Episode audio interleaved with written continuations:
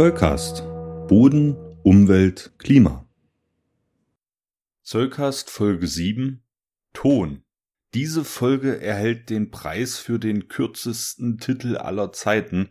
Dabei ist der Begriff Ton ein Paradebeispiel für Vieldeutigkeit, wie ihr in wenigen Minuten wissen werdet. Die meisten Menschen verbinden mit dem Begriff Ton sicherlich das Töpferhandwerk. Auch in der Porzellanherstellung, in der Herstellung von Rohren und Isolatoren spricht man von Ton. Ton ist hier eine Bezeichnung für einen Werkstoff, der je nach Verwendung unterschiedlich zusammengesetzt ist.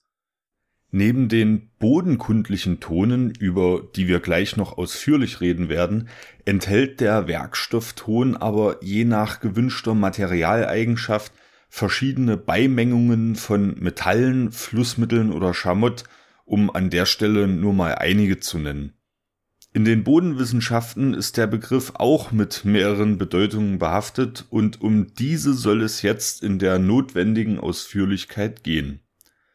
Fangen wir einmal mit einer Bedeutung an, die ich im Grunde schon in Folge 4 des Soulcast erklärt habe. Zur Erinnerung, die Bodenart gibt eine Auskunft darüber, welche Korngrößen die festen Bodenpartikel besitzen beziehungsweise aus welchen Korngrößenfraktionen die jeweiligen Bodenhorizonte zusammengesetzt sind. Körner, die größer sind als zwei Millimeter, werden als Skelett oder Grobboden bezeichnet, kleinere Bestandteile als Feinboden. Innerhalb des Feinbodens differenziert man in die Sand, Schluff und, ihr erratet es nie, in die Tonfraktion alle Bodenpartikel mit einer Größe von weniger als zwei Mikrometern, das sind 0,002 Millimeter, werden als Tonfraktion bezeichnet. Die Korngrößenzusammensetzung von Böden verändert sich im Laufe ihrer Entwicklung. Ein Bodenpartikel, das vielleicht am Anfang der Bodenentwicklung eine Größe von einem Millimeter hat, ist im Laufe der Zeit physikalischen, chemischen und biologischen Einflüssen ausgesetzt, die man als Verwitterung bezeichnet und über die ich einmal in einer eigenen Folge des Solkas sprechen muss. Die Verwitterung führt dazu, dass Partikel im Laufe der Zeit an Material verlieren und dadurch kleiner werden.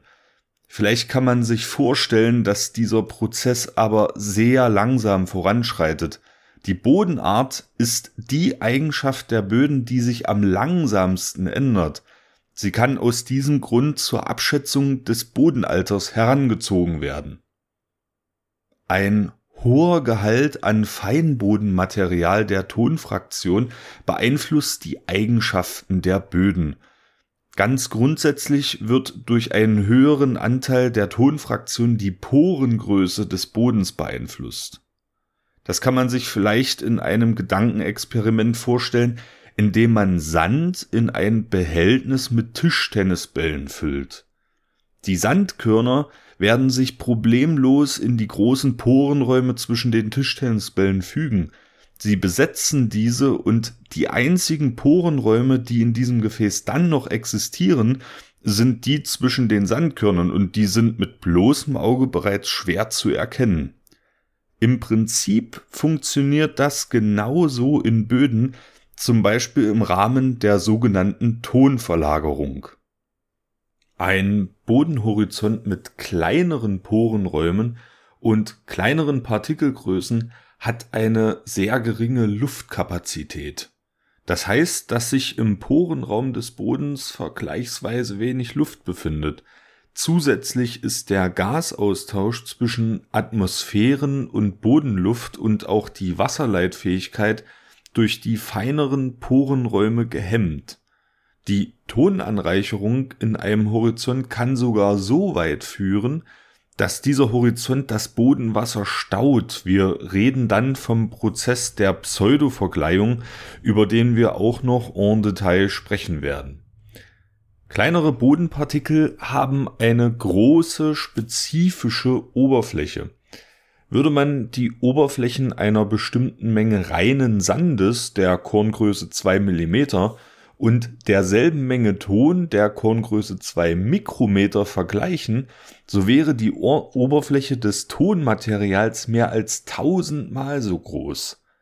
An dieser Oberfläche kann eine Menge passieren. Grenzflächen sind in Böden die Bereiche, in denen sprichwörtlich die Post abgeht.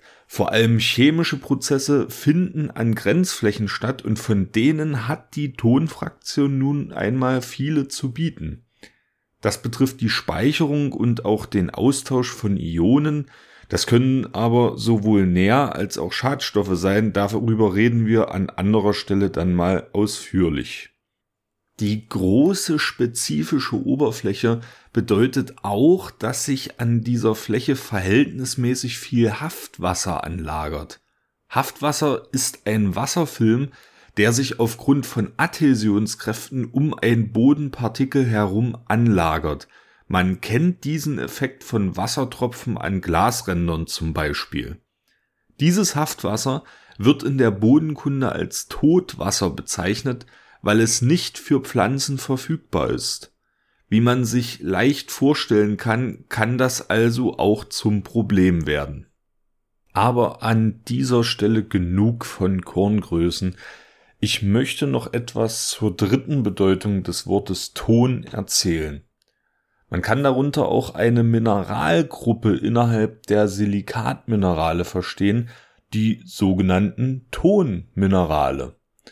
Minerale sind natürlich gebildete Festkörper der Erde oder eines anderen Himmelskörpers, die über eine definierte chemische Zusammensetzung verfügen, zumeist anorganisch sind und eine definierte Kristallstruktur besitzen. Ihr könnt das jetzt nicht sehen, aber beim Wort Kristallstruktur haben meine Augen angefangen zu leuchten.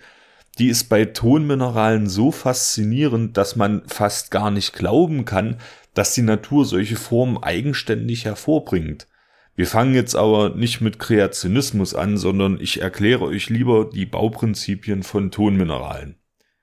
Betrachtet man Tonminerale im Rasterelektronenmikroskop, so sieht man regelmäßige Schichten, die ein bisschen wie Zebrastreifen aussehen. Das kommt dadurch zustande, dass Tonminerale aus Grundbausteinen bestehen, von denen sich gleiche Bausteine regelhaft in Schichten anordnen und an der Schichtgrenze mit anderen Bausteinschichten verbinden. Diese Grundbausteine sind Silizium-Tetraeder und Aluminiumhydroxid-Oktaeder. Bevor ich euch die Gestalt von Tetraedern und Oktaedern beschreibe, füge ich euch lieber einen Link in die Shownotes ein, über den ihr euch selbst ein Bild von der Struktur derselben machen könnt.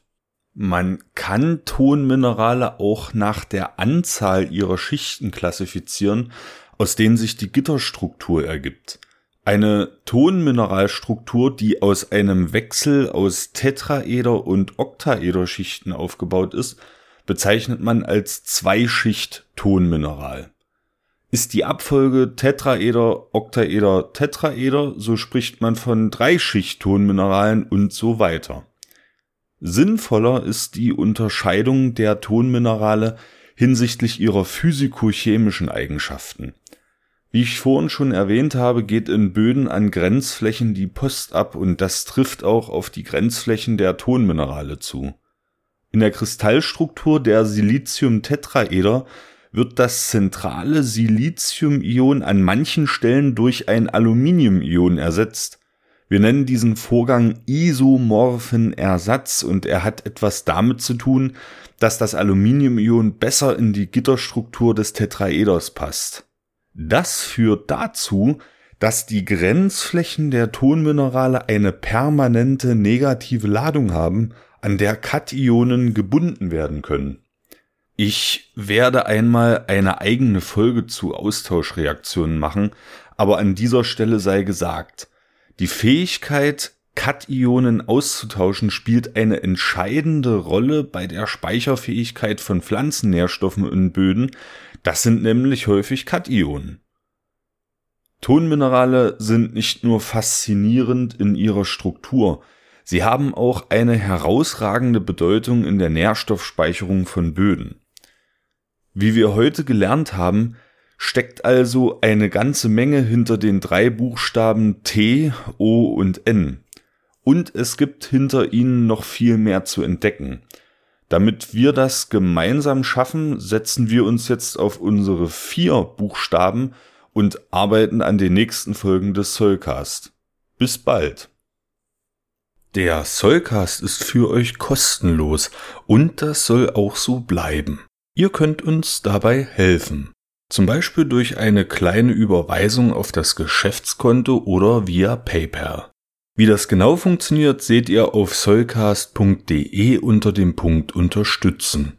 Das Geld wird für die digitale Infrastruktur verwendet und darüber hinaus in Technik investiert. Vielen Dank für eure Unterstützung.